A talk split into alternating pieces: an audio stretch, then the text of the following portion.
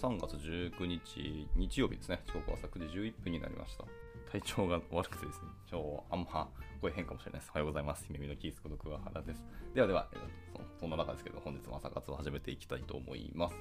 はい、じゃあ、えっとですね、今日はですけども、まあ、あのすごい技術的な記事をちょっと読みたくなったので、えー、読んでいきたいと思いますが、えー、今日は、えー、スピーディングアップザ JavaScript エコシステムということで ESLint ですね。はいまあ、JavaScript の、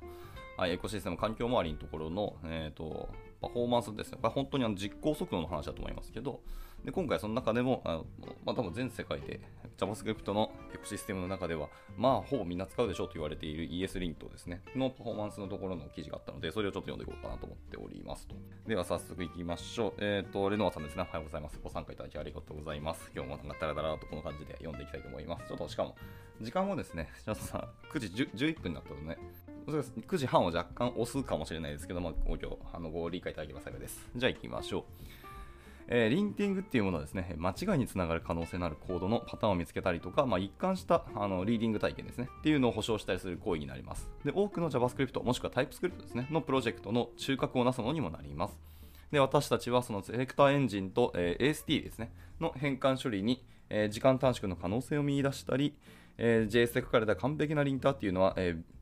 あれですね、秒以下の実行時間を達成することができるでしょうっていうのが TLDR になりますと。で、この記事はですね、パート1、パート2、パート3って分かれていて、パート1がポスト CSS とか SVGO とかですね、あと他エニも、あのメニーモアとかですね、が、えー、1つ目。で、パート2は、えー、モジュールリゾリューションですね。はい。モジュール解決のところが2つ目だとそうですね。ちょっとこれ、3つ目からあの見てますがこの記事自体はパート3のリンティング with ESLint ってことなんですけど、これあれですね、モジュールリゾリューションをちょっと読みたくなりましたね。パート2から入った方が良かったかもしれないですけど、これ、あれですね、次回以降やっていきたいと思います。今日この記事もしかしたら読み切れない気がするんで、そしたらまあ、あさってからになりますけど、モジュールリゾリューションもこのまま続けて読んでいこうと思いますね。はい。ではでは、えー、早速、えー、本記事に戻りたいと思います。えー、このシリーズの過去2回の投稿で、えー、リンティングについてかなり話した。すみません。じゃあ、読まないまま、これいきなり3つ目読むのは良くないかもしれないですけど、すみません。逆流します。はい。えー、そろそろ ES リントにふさわしい脚光を浴びせようと思っております。えー、全体的に ES リントっていうのは、えー、とても柔軟で、えパーサーを全く別のものに変換することも可能になりますと。え JSX や TypeScript の台頭により、えこのようなことが頻繁に行われるようになりました。えプラグインやプリセットの健全なエコシステムというのが充実しているので、おそらくあらゆるユースケースに対応したルールというのが存在し、もし存在しない場合でも、え優れたドキュメントが独自のルールを作成する方法というのをガイドしてくれています。えこれは時の試練にえ耐えてきたプロジェクトとしてここで強調していきたいことの一つです。まあ、これはそうですよね。エコシステムとかとライブラリー周りっていうのはもう栄枯盛衰激しいですし、特にフロントエンド周りは、えー、次の瞬間使われなくなったみたいなことが本当によくある中で、時の試練に耐えたっていう、まあ、こう言い方はあれ、さっきの時ですけど、というのは本当すごいことだと思いますね。はい。えしかしですね、これはパフォーマンス、プロファイリングの問題でもあります。設定の柔軟性が膨大であるため、パフォーマンスのリンチに関しては、2つのプロジェクトが大きく異なる経験をすることがあります。まあ、そこで ESLint のリポジトリで使われている、まあ、リントの設定そのものをちょっと調べてみることにしましたと。で、えっ、と、第1セクションに入りますけど、using ESLint to lint ESLint。はい、ESLint を使って、えー、オプションになんかリポート unused disabled directives っていうのがありますね。はい、っていうのをつけといて、えー、ドットをつけてるので、まあ、このカレントディレクトリー以下全部見てくださいと。で、えーと、 ignore pattern で docs スラッシュでね、docs ディレクトリ以下はとりあえずあの ignore してくださいと。で、それ以外は全部ドットで、えー、カレントディレクトリ以下を見てるっていうふうなあのコマンドを叩いて、実際に lint 走らせることができますよと。で、でじゃあその時に、えーと、実行した結果になりますけど、ここにありますと。えー、ESLint っていうのは ESLint を使用してコードベースを lint しているのみですと。コードベースを lint しているのみです。で、このシリーズの前の記事と同様に、えー、 Node の、えー、組み込み引数ですね、えー、CPU prof っていうのが、えー、プロファイリングの略だと思いますね。CPU prof っていうような、えー、オプションがありまして、えこれを使って、え aster.cpu プロファイルっていうのを作成して、それを、えスピードスコープに、え読み込んで、さらに分析することにしてみます。で、え数秒後ですね。正確には22秒後になりましたけど、私たちは飛び込む準備ができていますと。で、まあ一応、え結果の画像がパッと貼られてますけど、えまずは JSDoc ルールのところに時間を使われていて、え次は Other Rules のところに時間を使われてて、で続いてす、えーと、セレクターエンジンですね、に時間を使ってて、で、また別の Other Rules が時間を使って、ちょっと空いて最後、エーコーンパースってやつですね。ってところに時間を使われているという感じの、え画像になれてますけど、なんか朝ルーズ2回使われてたりするのと、あとセレクターエンジンが意外と時間食ってますね。この辺にあのパフォーマンス開発のなんか余地がありそうというのを何も知らないままパッと見て思いました。で、えっと、類似のコールスタックっていうのを投稿することで、えどこに時間が費やされているかっていうのをより、え正確に把握する把握することができます。これは一般的に、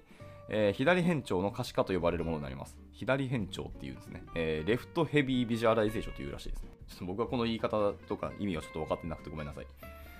でこれは X 軸がいつコールが発生したかっていうのを表していて、まあ、一般的なフレームワークグラムグラフと混同してはいけませんよというのに注意してください。でこのスタイルでは X 軸はいつ起こったのではなくて全体の時間のうち消費された時間っていうのを表しています。は、わかりました。普通は確かに X 軸というのはタイムラインを表してますけど、タイムラインではなくて、えどれぐらい時間かかったかっていうのが X 軸に、はい、表されていますとで。これはスピードスコープの大きな利点の一つで、より素早く、えー、あの可視化することができますと。で、この業界では卓越したエンジニアリングで知られる、えー、Figma の数人の開発者が書いたものですから、えー、これ以上期待することはないでしょうと。なるほど。Figma の中の方々のが、このスピードスコープっていうのをツールを作ったんですね。そう言われると確かにもう、信頼しちゃいますね。はい、でそして僕はスピードスコープを使ったことがなかったので、これこの後使ってみようと思います。えー、単なるそのスピードのあの数字計測ではなくて、プロファイリングというところに特化したサービスっぽいですね。これありがたいですね。多分 URL とかぶん投げたらやってくれそうな気がしますね。えで、戻ります。えすぐに ESLint のリポジトリにある、え linting セットアップが時間を費やしている、えいくつかの主要な領域というのを獲得、え把握することができますと。え特に目立つのは、え関数名から、え推測される JSDoc っていうのを扱うルールに、え全体の時間のかなり分時間ですね、かなりの部分が費やされることがまあ分かりますと。まこれはですね、ESLint のソースコードを見たらあの分かるんですけど、結構 ESLint ってあの TS で書かれてないんですよね。ま、やっぱり歴史が長いあのライブラリでもあって、タイプ、えー、プロップタイプスとかそういうものも使ってないし、えーと、コーヒースクリプトも確か使ってなかった気がしますね。ま本当に純粋な JS 書かれてるんですけど、まあ、そのためにかなりですね、ドキュメント、JS ドックかなりね、あの細かく書かれていて、あのまあ、ある意味言うと、本当にソースコードがドキュメントってこういうことだよなぐらいの感じです。なので、あのコメントの書き方とか設計の仕方って僕 ES にとすごく勉強になるなと思ってるので、まあ、この辺あの参考程度に JS わからない人でも読むとあこんな風に書くんだっていうののあの勉強になると思います。はい、すみません余談でした。まあ、だからこそこの JSDoc を扱うルールとかに全体の時間のかなりの部分が費やされるっていうのは、まあまあ、あの中を見たら分かりますね。で、もう一つの、えー、興味深い点っていうのは、えー、リントタスク中に様々なタイミングで、えー、ES クエリーと、えー、これ、A コーンというのか、アコーンというのかちょっとわかんないですけど、この記事、ちょっと僕はわからないので、今回はわかりやすく A コーンと呼びます。はい。で、ES クエリーと A コーンという2つの異なるパーサーというのが動作していることになります。しかし、私の好奇心っていうのはその JSDoc のルールに時間かかっていることにやっぱ刺激をされましたと。まあ確かにそうですね。Doc の方に意外と時間かかっていて、画像貼られてるんですけど、えー、バックワードトークンコメントカーサーっていうのがありまして、これが1.27秒かかっていますねっていうので、まあ、これに、このフィーチャーの方はちょっと気になったというところですね。はい。で、ある特定のそのバックワードトークンコメントカーサーっていう項目ですけど、このその中で最も大きなブロックなので、とても興味がありますと。で、添付されたファイルの場所をソースにたどりますと、えファイルのどこにいるのかの状態を保持するクラスのようになります。はあはあはあはあ。現在、自分たちはファイルのどこにいるのかっていうその状態を保っておくためのクラスだと。最初の対策として、えそのクラスがインスタンス化されているたびに、えインクリメントする単純なカウンターを追加して、再び、えリントタスクを実行してみましたと。ああ、はいはいはい。とりあえずどれぐらい時間使っているかというのどれぐらい、え、コールされているかというそのカウンターをとりあえずセットしましたと。続いて、そこで次のセクションに入りますけど、2000万回迷子になったことについてでこのクラスはですね、え全部で2000万回以上、このインスタンスが作られていると。はあ、そうなんや、2000万。でこれはかなり多いですよね。インスタンス化したオブジェクトやクラスはメモリを消費し、そのメモリーは後でクリーンアップする必要がありますと。そりゃそうだよね。その結果、ガベージコレクション、まあ、メモリの後始末に2.43秒かかっていることがデータで確認できます。これはまずいですね、と。これはまずいですね。作るだけ作って、後でまあ掃除すればいいけど、その掃除するコストもかかりますし、それに2.43秒かかってるというのは本質的なところに時間かけてないってことになるんです。確かにまずいですね。はい。戻ります。でこのクラスの新しいインスタンスを作成すると2つの関数を呼び出しますがどちらも検索を開始するようになりますとでしかし、最初の関数は、ループを含んでいないため、何をやっているのか詳しく知ることができません。経験上、ループは通常ですね、パフォーマンスを調査するための主要な容疑者になりますので、私は通常そこから、え検索を開始しますと。えしかし、え2番目の、え utils.search というメソッドですね、関数があって、この関数はループを含んでいます。で、その utils.search 関数っていうのは、えその時点でえー、 lint していたファイルの内容から、え、解析されたトークンのストリームをループしています。で、トークンっていうのはそのプログラミング言語の最小の構成要素であり、え、言語の言葉であるというふうに考えることができます。例えば JavaScript では、 function という単語はですね、通常1つの function トークンとして表現され、コンマやセミコロンも同様に1つの function トークンとして表現されます。で、この Util Search 関数では、ファイル内の現在地に最も近いトークンを見つけることに関心があるようですと。ファイルの現在位置、はい、ファイル内で今どこにいるかを見ていて、それの最も近いトークンを見つけるっていうのが、えー、関心があるということですね。utils.search 関数。ファイル名じゃで関数名もう少し分かりやすくしてほしいですね。なんかトークンサーチとかいうメソッドにしてくれたら、まあサーチトークンでもどっちでもいいですけど、してくれた方が分かりやすいですね。サーチだけで言うと何をサーチしてるか分かりづらいですね。一応その関数の定義があのソースコードとしてこの記事内に貼られていて、え確かにそうですね。 function search で、引数には tokens と location っていう引数を受け取るようですね。トークンの中からその findIndex で、まあ、多分配列になってるっぽいですね。 tokens っていう名前の通りなので、配列を見て、えー、要素を一個一個分ループで分回していて、でその location と、えーと、 getStartLocation というメソッドが別にあるそうですね。でそれに吐き出して、でそのインデックスが一致してますかってところを見てるんですけど、それのところで、えインデックスを返してくれると。で一致してれば、えー、そのままインデックスを返すんですけど、一致してない場合は基本的にはマイナス1を返すっていうので、えー、サーチをしているところですね。はいはい、わかりました。まあ、要は、えー、その tokens っていう、なんか事前に持っているトークンの配列と、現在のロケーションを見て、それが自分の今の現在地と一致してるかっていうところですね。現在地に最も近いトークンっていうのは、そういう感じの見方をしてるところですね。はいはい。まあそういうことを内部でやってるということでした。えー、続けていきますと、えーと、そのためにですね、えー、JavaScript のネイティブメソッドである、その FindIndex というメソッドがあるんですけど、これは本当に組み込みの関数です。JavaScript の。で、これを使ってトークン配列の検索を行いますと。で、このアルゴリズムでは次のように説明されています。えー、FindIndex 関数っていうのは、えー、繰り返し実行されるメソッドになります。えー、配列の各要素に対して、えー、インデックスの昇順で、えー、 callback function というのが、まあ、えー、真理、ブーリアン値を、えー、示す値を返すまで、与えられたコールバック関数を1回呼び出してくれますと。そうですね。だからちゃんとコールあの findIndex 使うときはリターンでブーリアン値を返してくださいということですね。で、それを呼び、えー、見つけるまでずっとコールバック関数っていうのはコールされて中をずっと辿っていくってことですね。で、トークンの配列っていうのは、そのファイル内のコード量に応じて増えていくことを考えますと、これは理想的と言えませんね。はいはい。それは確かにそうかもしれない。で、配列の全ての要素を調べるんではなくて、配列内の値を検索するっていうことですね。より効率的なアルゴリズムがあるはずですと。で例えばその行をバイナリーサーチに置き換えれば時間は半分になりますと。はあね。で、えっと、50%削減は良いことだと確かに思いますけど、それでもこのコードが、2000万回呼び出されることに対処はできていませんと。まあまあ2000万回コールされて50%削減なので1000万回分あの削減されるのはすごく素晴らしいので、まあ、それは確かにやってほしい感じがしますね。で私にとってはそれこそがま真の問題ですと。とりあえず2000万回呼び出されることそのものが真の問題だと思っていて、えー、根本的な問題に対処するのではなく、えー、症状の影響を軽減しようとしていることですねと。ああ、2000万回呼び出されることをそのまんま解決するのではなくて、症状の影響を、影響範囲というのを軽減しようとしている。あ、だこれ自体は一回受け入れるって言ってるのか。ほう。で私たちはそのすでにファイルを反復処理しているので、現在地は正確に把握できているはずですよと。しかしそれを変更するには、より、え侵略的なリファクタリングが必要であり、このブロック記事で説明するにはちょっと大きすぎますと。で、簡単には修正できないことも分かったので、プロファイルの中で特に他に注目すべき点があるか調べてみましたと。で、えー、中央の長い紫色のバーっていうのを見逃せません。えー、そのバーっていうのは、単に色が違うだけでなく、多くの時間を費やし、何百もの小さな関数を指出しに掘り下げられないかです言ってますと。で、紫の方は何を示しているかというと、セレクターエンジンの話かなこれは。おそらくですけどね。はい、そうですね。で、続いてそのセレクターエンジンの章に入ります。ただささっきの JSDoc の解析周りのところは、まあ、そのバイナリーにすれば確かに半分できるんですけど、ただ、彼の、この木の筆者の方のやりたいこととすると、かなり膨大な量になるのと、割とやっぱりテクニカルなことをやってるっていうこともあって、これに対しての修正のプロリクは結構あのドラスティックな範囲になってしまうので、今回は、えー、と割愛するということだそうですね。じゃあ戻りまして、えー、と次は、えー、とセレクターエンジンっていうところの処理がいや重いから次はそこに注目をしますという話です。はい。で、 Speedscope のコールスタックにはその AS クエリーと呼ばれる、えプロジェクトを指していますと。で、これは古いプロジェクトで、え小さなセレクター言語によって解析されたコードから、え特定のオブジェクトを見つけられるようにすることが目的だそうですね。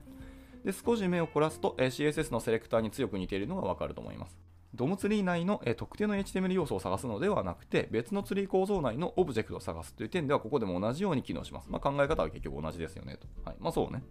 で、えーと、トレースを見てるんですけど、えー、このトレースっていうのは NPM パッケージが最小化されたソースコードで、まあ、リリースされているということを、まあ、示していますとで。通常1文字である変数名の乱れっていうのはこのようなプロセスが行われることを強く示唆しています。で、幸運なことにこのパッケージには最小化されていないバージョンも同梱されている。まあ、いわゆるマップ的なやつですかね。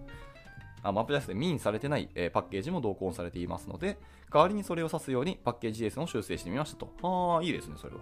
で、それでもう一回実行すると次のような出てきがデータが出てきましたと。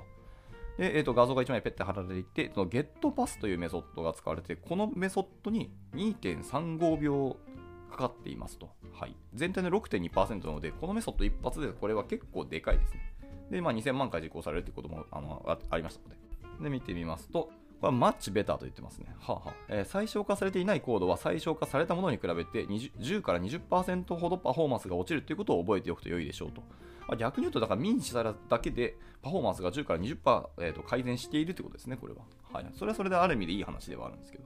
でこれは私がこれまで何度も最小化したコードと最小化していないコードのパフォーマンスを比較する際に測定してきたおおよそ目安の範囲で収まっていると。はあ、だからいいって言ってるんですね。えとはいえ相対的なタイミングは変わらないので、え今回の調査には最適になりますと。というわけで、その GetPass 関数というのは少しばかり、えヘルプが必要だよなという話をしています。で、えっと、GetPass 関数の中身をちょっと見ていくんですけど、ちょっと音読になって申し訳ないんですけど、まあこれを見ていきます。ですると、えっと、引数1つ目にはオブジェクトが入っていて、引数2つ目にはキーが入っていますと。で、まずはそのキーの紙をスプリットですね。ドットでスプリットして、分割しちゃいますと。で、それをなんか変数に入れておいて、その後何をやってるかというと、ちょっと、えー、理解に時間かかりそうなのと、複雑なことやって try catch finally で、まあ、3パターンでやってるんですけど、そのイテレーターをやってるんですが、アンスコを使ったメソッドが呼ばれているので、これは別のところで使われている組み込み関数を使ってる子ですね。えー、ですので、ちょっとこれは、えー、解析は一旦やめときます。まあ、なんか、オブジェクトとキーを使って、あのとりあえずパスを取得していることだけわかりますね。はい。んで、えーと、じゃあ記事内戻りますと、はい、えー、時代遅れのトランスパイレーション、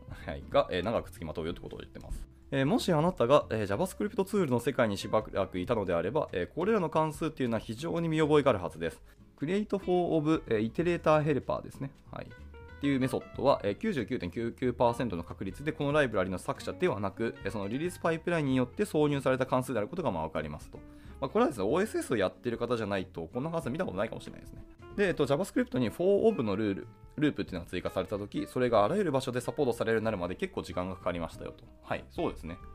もともとの for in っていうような機能ですね。ループがあるんですけど、で、4in じゃなくて for of のループは確かに時間かかったんですよね。はい。で、えっと、最新の JavaScript の機能を、えー、ダウントランスパイルするツールっていうのは、えー、慎重を期して、えー、非常に保守的な方法でコードを書き出す傾向があります。この場合、文字列を文字列の配列に分割していることはまあ分かってますけど、それを本格的なイテレーターを使ってループさせるっていうのは完全にやりすぎで、退屈な標準的フォーループがあればそれで十分だったはずですと。はあね。でしかしツールはそれを意識していないため、可能な限り多くのシナリオをカバーする変換っていうのをまた採用しましたと。以下は比較のためのオリジナルコードになりますというので、えー、1個なんかコードがペッて貼られてますけど、えー、 function getPath なんですけど、ちょっと別のオリジナルコードですね。さっきの関数をあの自分の中で勝手に書き換えてます。で、やってることは、えー、結構似てるんですけど、えー、引数は一緒です。オブジェクトとキーを使ってて、で、最初にそのキーの値をドットでスプリットしちゃって分割してますと。で、その後を、さっき見ていた、その、えー、何でしたっけ？Create for of iterator helper というメソッドを使うのではなくて、えー、普通にシンプルな for of を使ってます。for of で、えー、さっきの引数の値ですね。から分割した keys っていう配列を使って、それらの要素を一個一個見ていて、で、それオブジェクトがヌルだったら return object して、じゃないんであれば、その分割したキーを、えー、オブジェクトのキーとセット一致させてで、それが突合しているものだけを返すみたいなことをやってます。ちょっともう音読ですみません。わかりづらいと思うんですけど、まあ、単純にそのオブジェクトの中で、そのキーに含まれているものがあるかどうかっていうのを見てなければ、基本オブジェクトをリターンをしているっていう処理をしてるわけですね。まあ、それで、あの、 getPath をしているって感じです。はいはい。ちょっと、百聞は一見にしかずと思うので、あの記事を見てもらうと多分分かると思いますので、まあ、この後この記事あのシェアするんで、興味ある人は見てみてください。で、えー、戻りますね。え今の時代ですね、for of loop っていうのは、えどこでもサポートされている。いわゆる全ブラウザーで確かサポートされているはずなので、えもう一度パッケージにパッチを当てて、え関数の実装ソースにあるオリジナルのものと入れ替えてみました。でこのたった一つの変更で、約400ミリ秒の節約になりましたと。ほほすごいですね。私はいつも無駄なポリフィルや時代遅れのダウントランスパイルにどれだけの CPU を使っているかっていうのにすごく関心がありますと。あじゃあさっき作られていた、その自動で作られていた、えー、 create なんたらかんたらっていうメソッド自体がやっぱりちょっと時代遅れというか歴史の古いものになってきて、今のものだと、えー、合わないというかパフォーマンスが悪いってことですね。えしかし、このようなケースに出くわすと、えその差はやっぱり歴然としていて、参考までにそのフォーオブループを、え標準のフォーループに置き換えて作成しましたしてしまいましたと。はいえさっきはちなみに、えっと、フォーオブだ使ったんですけど、今回、次に使うのは純粋な for 文ですね。はい、フォーの中で、えー、と、イテレーター用の引数を持ってきますね。for、カッコ、let i イコール0、i は keys.length で、えー、max までずっとぶん回して、で、i プラスプラスでっていうあのお決まりの型ですね。はい、その書き方でも一応やってみましたと。で、0から、えー、一つ一つ取ってきてますね。0から、えー、 for 文でやってるので、let i イコール0で、またその key.length イコールを広げてやってるので、まあ、イテレーター変数ですね、i っていうのは、0、1、2、3って増えていくっていうものですけど、えー、その0から、え、何文字のところを、えーと、取ってくるようにしてるっていう感じですね。はい、っていうようなスライスの書き方をしてますけど、えこの書き換えをするとパフォーマンスに強い影響を与えましたと。ゲットパスを始めた当初というのは合計で2.7秒かかっていたんですけど、す、べ、ての最適化を適用した結果、480ミリ秒まで、えー、下げることができましたと。はい、なので、純粋なゲットパスそのまま使うんではなくて、え、4オーブにしたんですけど、そこからさらに、えー、4分のあの純粋な4分の方ですね。はい、古き4分にしてみて、で中で使っている、えーと、スプリットメソッドを使うんではなくて、スライスメソッドに書き換えてみました。まあ、その辺のものを全部適用すると2.7秒かかっていたっていうのが486ミリ秒まで下がったと。えー、素晴らしいですね、これは。はいはいはいはい。で、ここからさらにまだもうちょっと,、えー、と改善をしていくそうですけど、えーと、時間的にもうちょっとですね、あともう少し区切りがいいので読みたいと思います。で、えー、続きまして、えーと、マッチーズ関数っていうのがあるんですけど、ちょっと次はそのマッチーズ関数を見ていきたいと思います。はい、でこれを見てみますと、えー、先ほど見たのと同様に、えー、奇妙な4オブの、えー、ダウントランスパイレーションによって、え、多くのオーバーヘッドが発生しているというのがちょっと分かりますよと。で、時間を節約するために私はその GitHub にアクセスをして、ソースコードから関数を直接コピーしてきました。はいはい。そうあのそのマッチーズっていうメソッドそのものを、え、持ってきたと。で、マッチーズメソッドっていうのは、トレースでさらに目立つようになったので、この変更だけで約1秒短縮になります。あ、じゃあさ、マッチーズメソッドに対しても似たようなことをやったってことですね、これは。で、私たちのエコシステムは、多くのライブラリーがこの問題に悩まされているということが分かりますと。で、ワンクリックで、え、全てをアップデートできる方法があればいいのにと本当に思います。もしかしたらその逆トランスパイレーションというのが必要かもしれませんし、え、逆トランスパイラーとは、え、ダウントランスパイルパターンを検出して、それを再びモダンコードに変換するものですよと。ああ、はいはいはいはい。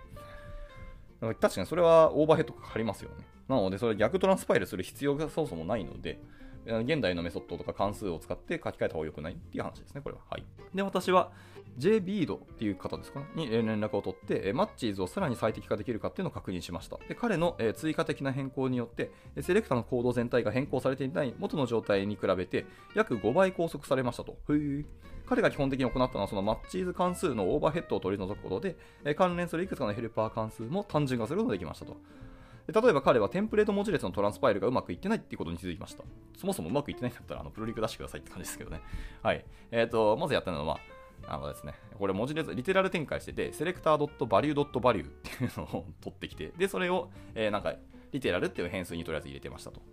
で、えー、それがインプットで、アウトプットとしては、えー、 down transpile slow って言ってますけど、えー、何やってるかというと、えー、空文字列にドットをつけて、えー、コンカットってメソッドがあります。これはあの JavaScript の文字列の中の組み込みメソッドがあるんですけど、コンカットってマイクまずガチャンってやるやつですね。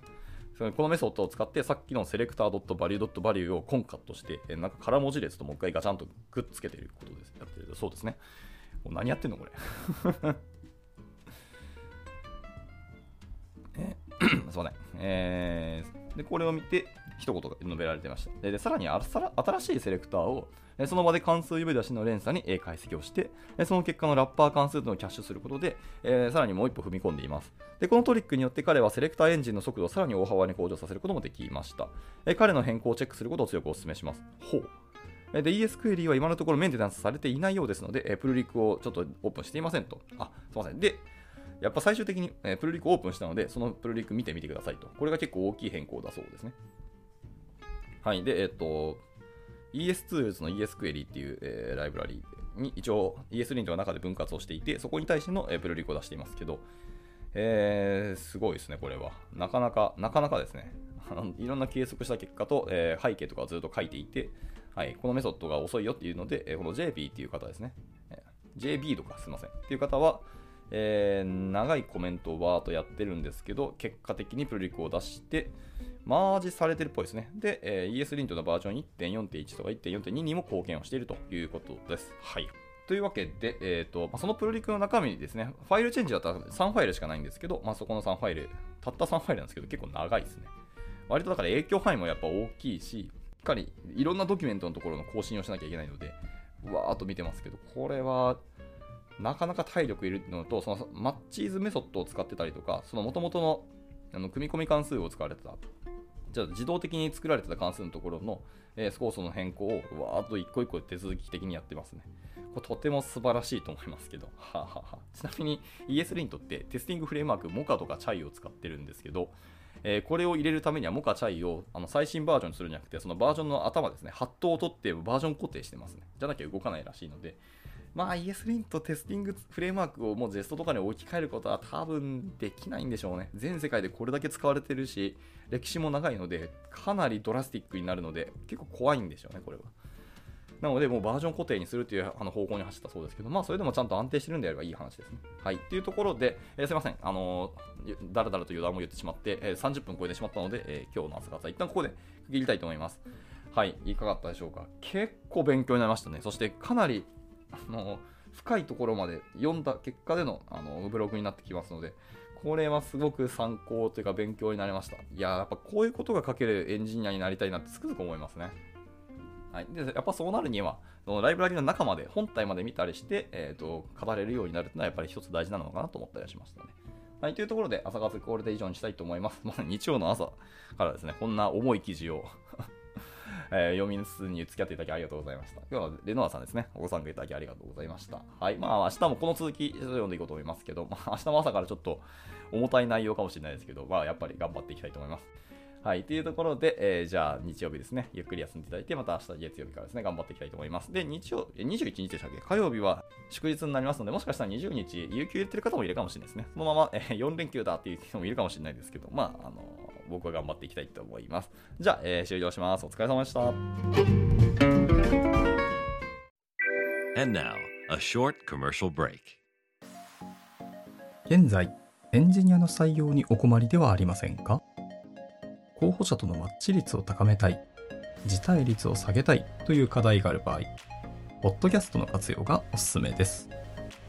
音声だからこそ伝えられる深い情報で、候補者の興味関心を高めることができます。株式会社ピトパでは、企業の採用広報に役立つ、ポッドキャスト作りをサポートしています。気になる方は、カタカナでピトパと検索し、X またはホームページのお問い合わせより、ぜひご連絡ください。